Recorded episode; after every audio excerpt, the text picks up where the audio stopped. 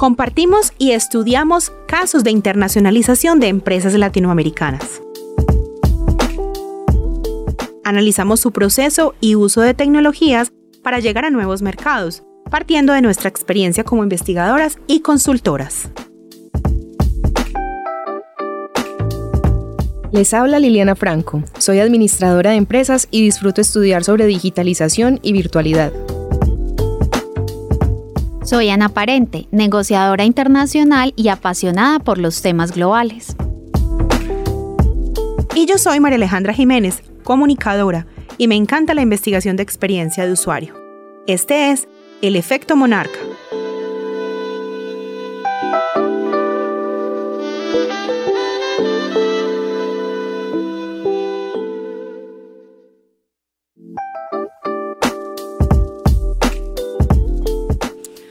Hola para todos, qué bueno saludarlos de nuevo. Estamos de vuelta a un lugar donde nos encanta eh, interactuar, que es nuestra cabina de grabación. De nuevo para abrir una nueva sesión de nuestro podcast. Y como siempre teniendo invitados fabulosos, pues hoy vamos a conversar de un tema apasionante que son los viajes. Entonces, buenas tardes para todos. Hola Aleja, hola Lili. Hola Ana, hola Aleja. Y a nuestro invitado Jorge. ¿Cómo estás Jorge? Muy bien, muchas gracias. Bueno, eh, les contamos que hoy nuestro podcast quisimos hacerlo un poquito como entre, entre soñar y entre todo lo que implica conocer el mundo, para hablar siempre de la internacionalización, pero esta vez de servicios turísticos.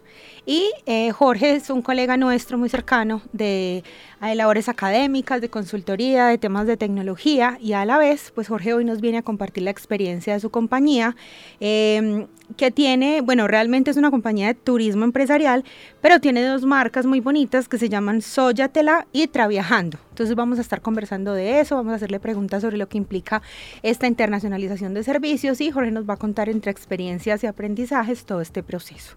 Jorge, Muchas gracias por aterrizar en este podcast. No, muchas gracias por la invitación, a, Aleja, a Liliana, a Ana.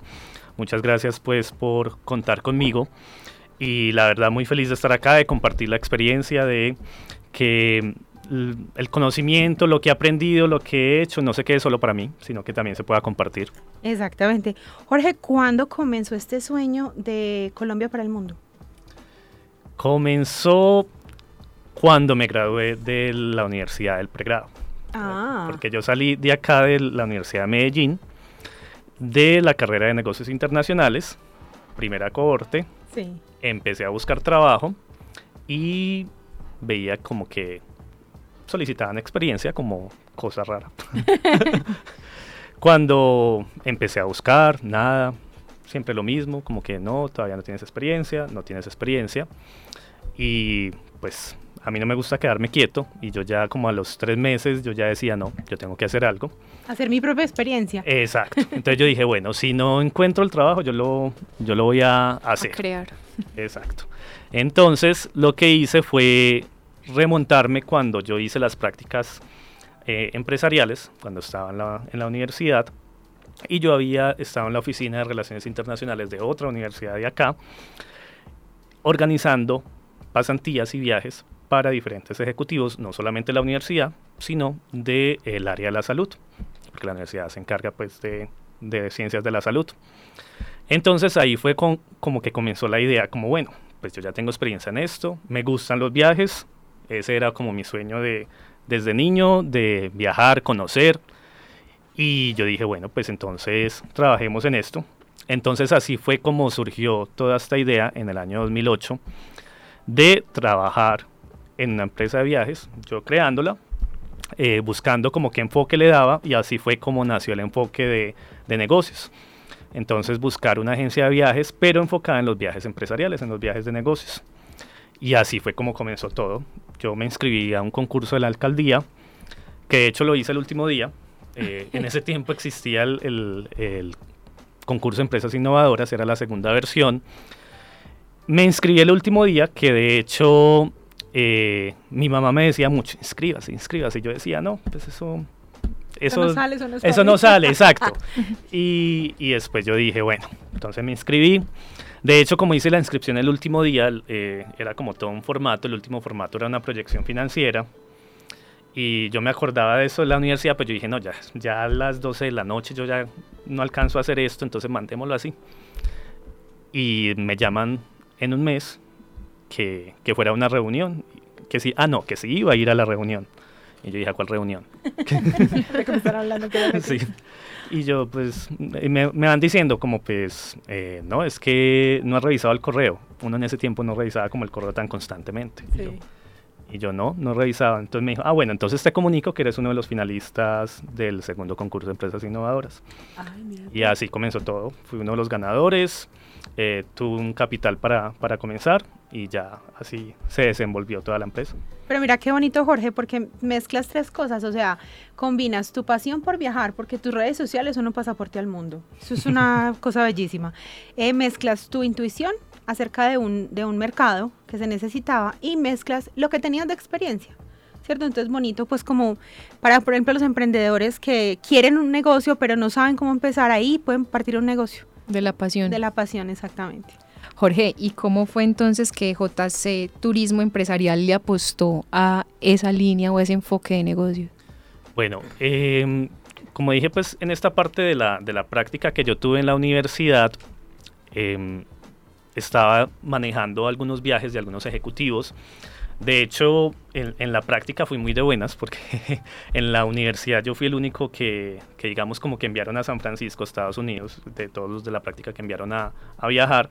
Y yo estaba organizando unas pasantías de diferentes directores y ejecutivos de hospitales de acá de la ciudad. Incluso de Bogotá había algunos hospitales. Y, y así fue como esa organización que de primerazo, pues obviamente tuvo algunos errores, pues así fue como que como que yo dije, bueno, esto me gusta, es, es agradable y todo. Cuando ya empecé a, revisar como la parte de turismo, como que hacía falta, yo miraba las agencias de viajes y veía como que todas tenían fotos de playas, de las parejas caminando en, en, en, arena, en mar. Y yo dije, pues cambiemos un enfoque y, las empresas también realizan muchos viajes. Entonces, así fue como que empecé como a indagar un poco. Para el, Parque del Emprendimiento, para el concurso, necesitaba incluso una encuesta que, que, me revelara un estudio de mercados. Entonces empecé a indagar un poco en las empresas, como, como ellos como visualizaban una agencia de viajes que fuera servicios para ellos. Y así fue como descubrí como que, bueno, pues también los viajes son corporativos. Pues no tienen que ser necesariamente playa, vacaciones, que obviamente pues muy bueno, pero, pero de todas maneras también hay otro tipo de viajes. Bueno, y hablemos de la competencia en ese nicho específico eh, de, de turismo corporativo. Bueno, en ese tiempo la competencia no era visible. Sí existía, pero no era algo que uno decía como que esta agencia es de turismo corporativo. Estaba cubierta más que todo por las grandes eh, compañías, no sé si puedo decir nombres. Sí, claro. Sí, sí, sí. Entonces, lo que conocíamos como, o lo que conocemos todavía como Aviatur, eh, Palomares Tours, eh, Molitur, que son empresas que han estado con un buen reconocimiento en el mercado. Las clásicas, las, las de quinceañeras, de, Exacto. de vacaciones familiares. Ellos también tenían unos ejecutivos especializados en los viajes de, eh, de turismo, de negocios, perdón. Exacto. Entonces, ahí fue cuando, cuando yo empecé a ver, bueno, estas empresas pues sí están muy, eh, digamos, fidelizadas a estas agencias. Entonces tenía que irme por las medianas, porque las empresas grandes pues ya estaban con unos convenios específicos que no se podían visualizar, como yo les dije, pues mm, cuando uno hace un mercado B2B, pues uno no hace una promoción normal como la hace un B2C que todo el mundo la puede visualizar. Esta ya es una promoción diferente, que lo aprendí en ese momento, pues digamos que el emprendimiento fue lo que me ayudó. Entonces, eh, la competencia no se visualizaba tan fácil. Cuando empecé a indagar fue que vi como que eran los grandes, pero era algo como que, que estaba calladito, fidelizado. Entonces ahí fue cuando decidí irme por los medianos y por los pequeños, que eso sí estaban sin alguna empresa o algún ejecutivo. Bueno, aquí tú nos estás contando un esquema muy local de cómo visualizabas, digamos que todo el mercado para viajes ejecutivos y viajes de negocios. Eh, para las personas que nos escuchan de otras ciudades del país y que nos escuchan de otros países de América Latina, valga explicar que a lo que Jorge se refiere con el tema de emprendimiento y los proyectos de emprendimiento son eh, referidos a los programas que tiene la Alcaldía de Medellín para apoyar las ideas de negocio nacientes.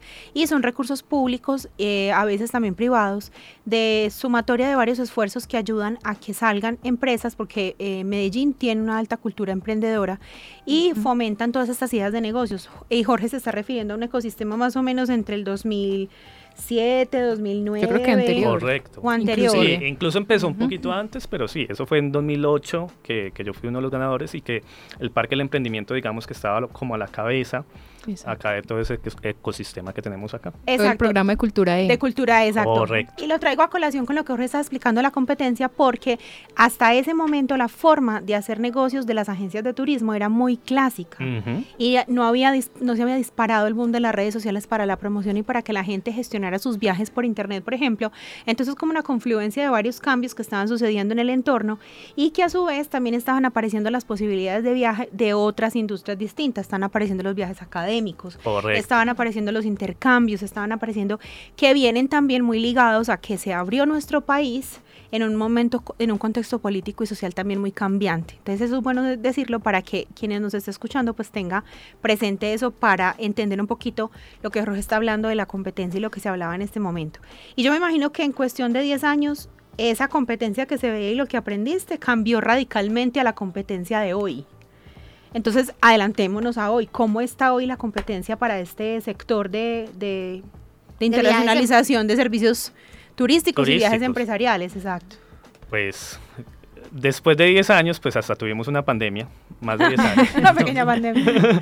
Entonces, claro, la, pandemia cambió otra vez, porque antes de la pandemia eh, yo había decidido hacerle una pausa a la empresa, como repensemos, porque yo ya veía o visualizaba los viajes de turismo perdón, los viajes de negocios están eh, cayendo. Yo ya lo empezaba a visualizar, yo dije, ¿por qué? Porque la gente ya se ha dado cuenta que están las reuniones virtuales y que no necesita irse pues para el otro lado del mundo, porque incluso alguna vez me tocó hacer un viaje de un ejecutivo que iba a Dubai solamente a firmar un papel y ya se volvía. Entonces, mm, entonces ya se había empezado a visualizar como que la virtualidad ayudaba. Que cuando llegó la pandemia, definitivamente explotó. Exacto, dijeron, no. O sea, Zoom y Teams son parte de tu competencia. Sí, sí, claro. Entonces, ah, ahí fue cuando yo dije, no, hay que cambiar este modelo y obviamente, pues, o lastimosamente, no obviamente también, sino lastimosamente muchas empresas de turismo por la pandemia, pues no pudieron continuar, tuvieron que replantearse o tuvieron que ya buscar otros modelos de negocio. Entonces, eh, hoy en día la competencia está en un mercado turístico que quiere reactivarse de diferentes maneras. Mm. Ya se venía una tendencia de las experiencias, de mm. que no solamente vamos a viajar, sino qué es lo que vamos a vivir. Entonces, esa tendencia de las experiencias son las que ya están marcando la pauta. Un turismo un poco no tradicional, sino qué vamos a hacer de diferente. Vamos a ir a París a ver la Torre Eiffel, muy linda, pero entonces, ¿qué más hacemos? ¿Qué más vamos a vivir con los con todos los sentidos. Entonces eso se está expandiendo bastante.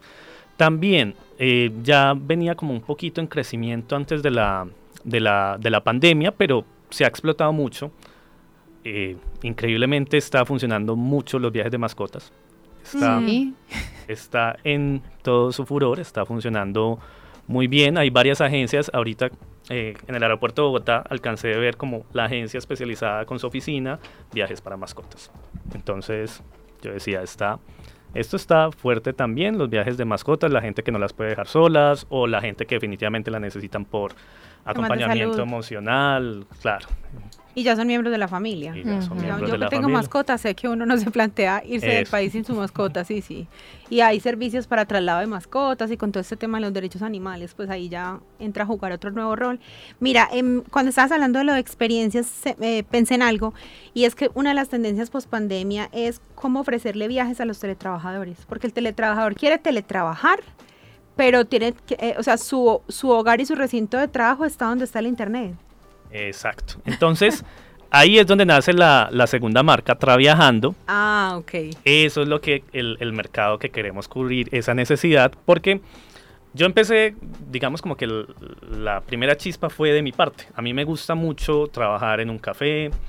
Eh, si yo viajo es cuando más me rinde, porque entonces me siento a un café, así sea frente al mar o frente a una vista diferente, y me fluye más.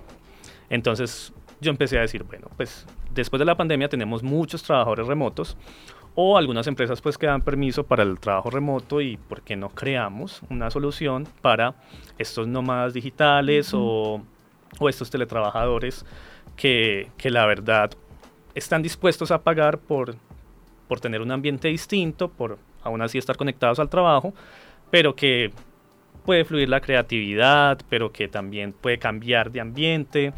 Eh, he conocido algunas familias que se han ido una semana a una finca, los papás trabajan desde ahí, en el momento en que se podía estudiar virtual los niños también estudiaban virtual y cambiaban de ambiente en, su momento. Entonces, trabajando, que eh, todavía no está del todo terminada como la estrategia de negocios, pues está atacando ese mercado.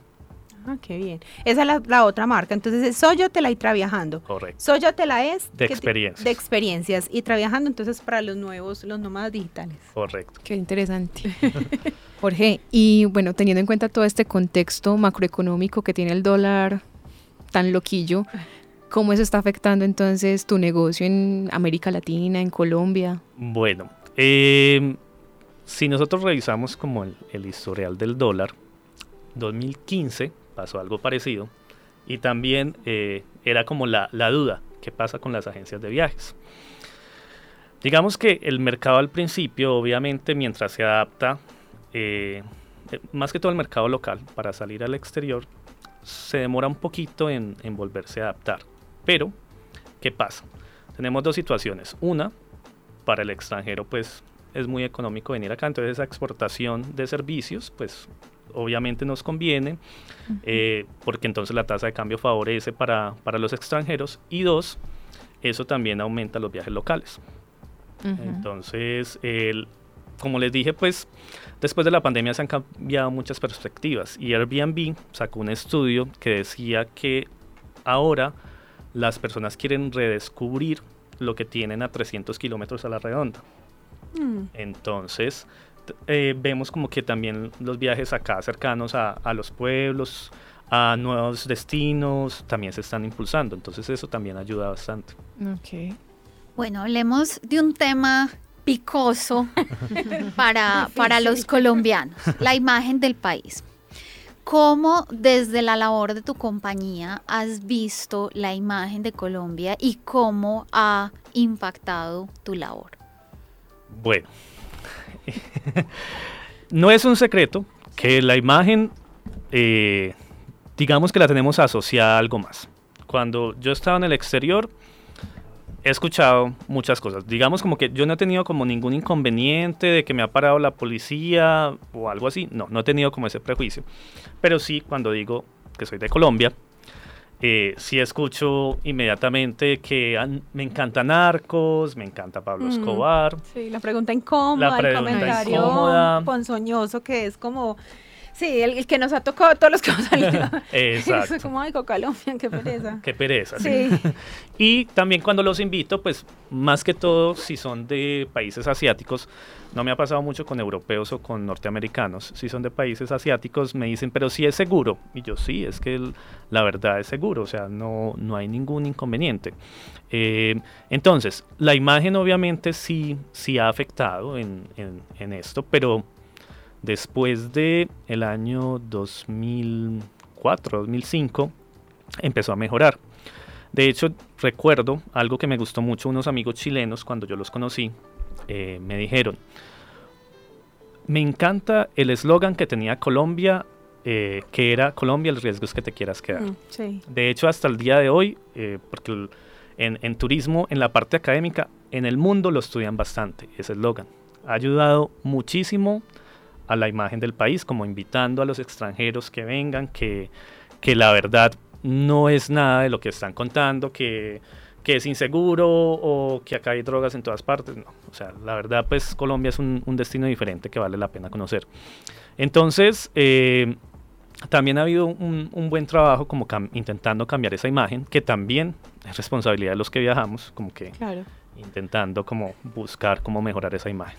Y yo creo también que no es para tapar 100% la realidad de, de que somos capitales latinoamericanas, perdón, pero que también eh, eso cualquier asunto de tema de seguridad que vulnere la seguridad de un viajero le puede pasar en cualquier parte del mundo. Exacto.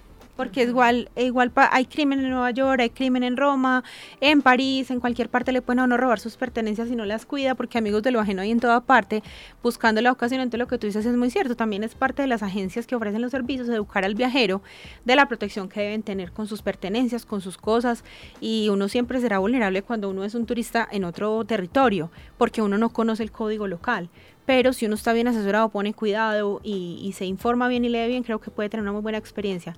Aquí hay una cosa muy, muy chévere que tú mencionas, el ejemplo de los chilenos, y es que siempre referenciamos el turismo hacia Colombia eh, o desde Colombia a lugares muy lejanos, pero también estamos hablando en región con países latinoamericanos que puedan tener un contexto similar, pero que también vienen a conocer una experiencia aquí en Colombia de otras cosas.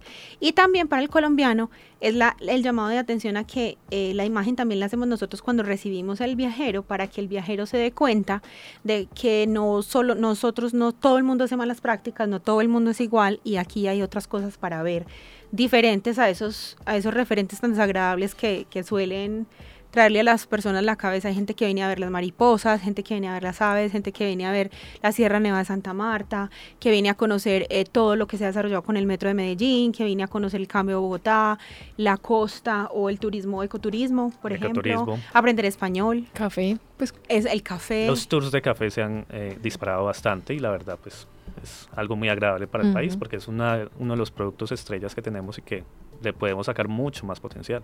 Total. Bueno, y ya que estamos adentrados en esas, eh, en esas eh, ofertas que tenemos, hablemos un poquito del tema cultural. Porque yo me imagino, y esto es totalmente de percepción, que es uno de tus retos más importantes a la hora de hacer esas eh, promociones de viajes o de, o de mostrar nuestro país.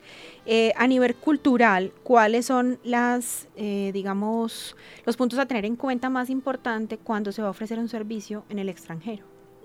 O cuando se van a recibir extranjeros. Bueno, la verdad, pues, eh, lo que he aprendido durante ya 14 años manejando la, empresa, sí, me iría mucho como con, este punto de vista que, si no estoy mal, si no me equivoco, si, y si, me equivoco me pueden tirar piedras, eh, Hofstede dice como que no es la sociedad, sino la persona la que está cada uno con su cultura. Pues a mí me ponen a bailar salsa, si sea colombiano, yo no soy, no soy capaz. Dos pies izquierdos. Exacto, sí, eh, eh, así, algo así. Entonces, eh, la cultura también la hace cada quien. Obviamente hay unas costumbres que uno tiene que estar respetando. Por ejemplo, algunos israelíes que, que alguna vez al, alcancé a atender acá en, en Medellín, pues era explicarles como que el primer día no era el lunes, perdón, no el primer día no era el domingo, sino el lunes, entonces que se empezaba a trabajar el lunes, que el, para ellos el domingo es el primer día de la semana, entonces como, como estar explicando. Y eh, pues esas, eh, esas promociones o esos contactos que se hacen, pues sí hay que tenerlo muy en cuenta desde las costumbres que puedan tener. Ya cada persona es diferente. Eh, he tenido clientes de todos los sabores, colores, distinciones, lo que sea. Y, no se me va a olvidar, por ejemplo, un argentino que nos pedía una habitación específica de un hotel. Y, yo decía, pero es que no lo, no lo puedo garantizar porque yo no soy el dueño del hotel. Yo hablo con el hotel con mucho gusto, pero, pero pues es muy difícil garantizar. Pero no, que tenía que ser esa habitación que era al frente del ascensor y que tenía que ser esa habitación del segundo piso específica. ¿Y por qué? ¿Y por qué? Muy diva. Lo supimos. ¿Ve? Qué particularidad. Entonces, sí, la verdad, pues eh, cada persona también es distinta. O sea, están sus costumbres, está su contexto, pero cada persona es muy distinta. Bueno, y casos particulares que recuerdas, por ejemplo, que te has llevado de sorpresas agradables. Agradables. ¿Te has sorprendido? Eh, bastantes. no, muchas, la verdad. Pues porque los viajes, pues digamos como que los he tenido, tanto recibimiento de visitantes como... Viajar. Exacto, como con grupos que he tenido colombianos que hemos viajado al exterior. Y la verdad, todos han sido muy agradables, pues no, no he tenido como así una experiencia difícil o, maluca fuera del país que yo recuerde que yo diga como que no, eso fue lo pues, peor, no. Pero agradables sí he tenido bastantes. Entonces, eh, por ejemplo, cuando eh, fui a Mongolia, que íbamos en, un concurso de emprendimiento, Mongolia en 2011 era un país que estaba despertando que se dieron cuenta como que estamos atrás en el mundo, pues tenemos que empezar a crecer. De hecho, cuando yo fui estaban empezando a hacer muchas construcciones. Entonces, eh, el recibimiento que nos dieron ellos a los extranjeros fue increíble. Incluso, eh, pues, digamos como que para que a uno lo entrevisten en las noticias más importantes del, país es como algo muy raro, pero allá eso era como que a nosotros nos, nos sacaron en noticias, en televisión, en periódico, nos atendían en todas partes, como reyes éramos tres colombianos, dos argentinos, habíamos varios, varios latinos. Pero es que además uno como latino, yo creo que los últimos países que piensa ir es a Mongolia. pues, no, sí, además, pues. Sí, eso, fue como un, un, destino como que incluso cuando, cuando recibí la propuesta para, para, empezar a organizar ese viaje, era un correo de Hotmail y yo, yo, yo decía, pero esto... es una trampa. Es una trampa, sí, y yo decía, pero esto ¿por qué? Cuando ya después sí vi que se fue volviendo serio y un referido era el que nos, eh, nos había hecho el contacto directamente desde Washington, pues ya, ya, di, ya dije, ah, bueno, esto, sí, es de verdad. esto sí es de verdad. Entonces sí, la verdad fue, fue muy agradable como ver ese país como queriendo eh, estar al día al mundo, como decirle al mundo como acá estoy, yo también quiero avanzar, yo también me quiero modernizar. Entonces fui, sí, fue una experiencia muy agradable que tuve. Interesante. Bueno, em, en general de la industria, ¿cuál es el reto mayor? Hay algo que yo critico mucho del turismo, pues soy muy apasionado del turismo, pero también lo critico mucho. Y es que como eh, los, eh, digamos como que los, los, viejitos que se adaptan como a, ciertas cosas y a, y a no buscar cosas nuevas, pues eso le pasa al turismo. Sí. Entonces, el turismo es muy reactivo, no es muy proactivo. Entonces, ¿qué pasó? Por ejemplo, cuando empezó el boom del Internet, muchas agencias decían, pero yo no soy una empresa de tecnología, yo para qué voy a tener una página web, yo para qué voy a vender por Internet, eso es demasiado inseguro. Mm. Y vemos cómo a partir del año 2002, 2003 empezaron a decaer las agencias de viaje precisamente porque no se supieron adaptar a las ventas virtuales. Entonces ahí fue cuando yo he visto, pero eh, el turismo tiene mucho potencial, hay mucha gente dispuesta a tener una experiencia diferente, se tiene que adaptar a las nuevas tecnologías y eso es lo que está pasando, pues cada vez vemos como día tras día las tecnologías van creciendo, van cambiando, tenemos nuevas cosas día tras día y el turismo siempre llega un poquito atrás. El turismo siempre está así. Hay, hay algo que yo, yo he criticado mucho del turismo, por ejemplo, eh, los software con los, con los que utilizamos la, venta de etiquetería aérea con todo respeto para mí son... Parece un DOS, yo lo Es que son un DOS, correcto. Entonces yo decía, pero es que ya hoy en día la gente con plena facilidad puede hacer su reserva porque a las agencias nos toca un DOS. Entonces, entonces yo, yo sí he dicho, necesitamos como que el turismo avance, como que el turismo vaya adelante de la innovación, no que vaya tan atrás y que, y que llegue tarde. Entonces, si hay algunas empresas que, que han empezado como a apostar diferente, como que hacer algo distinto, pero, pero también hay ciertas legislaciones, la innovación va más adelante que la legislación entonces, eh, hay ciertas legislaciones que también impiden que el, que el turismo no esté al día con la tecnología. Ese es el reto principal. Bueno, Jorge, siempre nos gusta terminar em, nuestra entrevista pidiéndole a nuestro invitado que nos dé consejos, que le dé consejos a los empresarios, a los emprendedores, a los académicos. Danos tres consejos que Jorge le entrega hoy a estos tres públicos? A estos tres públicos. Bueno, a los emprendedores, ¿qué les digo? Pues la verdad, yo entiendo que no toda la gente quiere emprender, pero los que sí, que lo hagan, o sea, que se atrevan. La, el, emprendimiento, el, el montar su empresa, el enfrentarse al mercado, no es fácil, pero no imposible. O sea, ahí sí toca un poquito de paciencia, pero también perseverancia, pero también trabajo. Me acuerdo los dos primeros años de, de la empresa que, que no era un panorama muy alentador. que yo decía, bueno, ¿qué va a hacer? Y, incluso yo en, en, la proyección financiera yo tenía como una, un punto de equilibrio de cinco años. Fue a los dos años y medio como que se disparó. Y yo dije, ah, bueno, entonces sí, sí esto sí funciona. Entonces sí, los emprendedores que se atrevan, o sea, he conocido muchos que les da miedo compartir sus ideas, no, no les dé miedo compartir sus ideas porque antes hablando con, con, los amigos, con las familias, es que uno se da cuenta de muchas necesidades, uno arregla el negocio, siempre se está actualizando. Entonces, que se atrevan, que perseveren y que sigan su pasión. Así como ahorita decía Liliana, la pasión es muy importante. Si es un tema que a mí no me gusta y voy a estar trabajando en eso, pues eso no, no va a durar mucho. No va a durar. Exacto. Eh, a los empresarios, pues a los empresarios yo les digo algo, pues muchos comenzaron como emprendedores. Entonces yo considero que la cooperación siempre es importante, que miren también a esas ideas de los emprendedores, que no se queden un poco rezagados de que yo hago las cosas así y yo solamente sirvo y eh, yo solamente voy a estar haciendo mi trabajo a mi manera. No, pues los emprendedores pueden tener nuevas ideas, pueden ser nuevos socios, pueden ser eh, nuevos aliados que la verdad pueden traer un mercado importante, pueden traer un nuevo punto de vista, un nuevo modelo de negocio, no sabemos, pues ese sería mi consejo.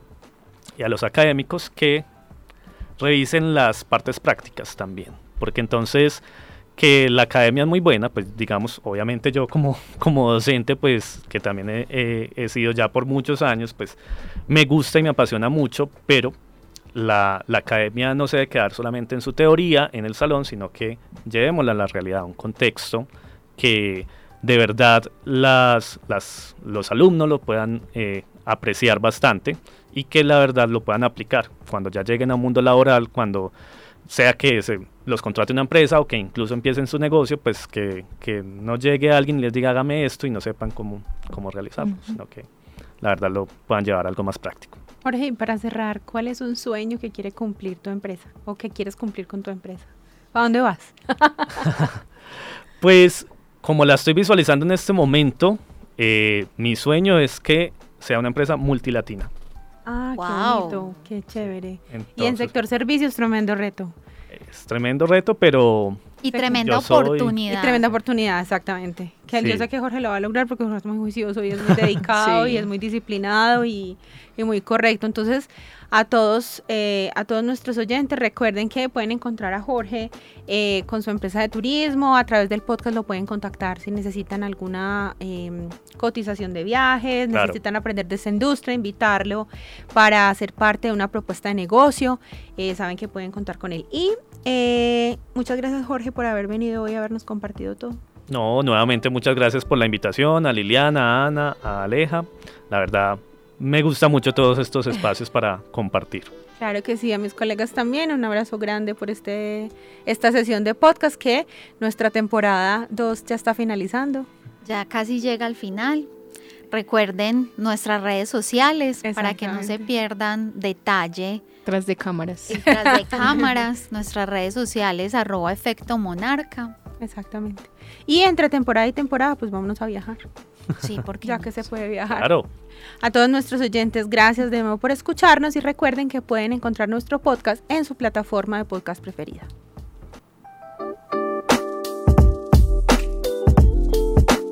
Compartimos y estudiamos casos de internacionalización de empresas latinoamericanas.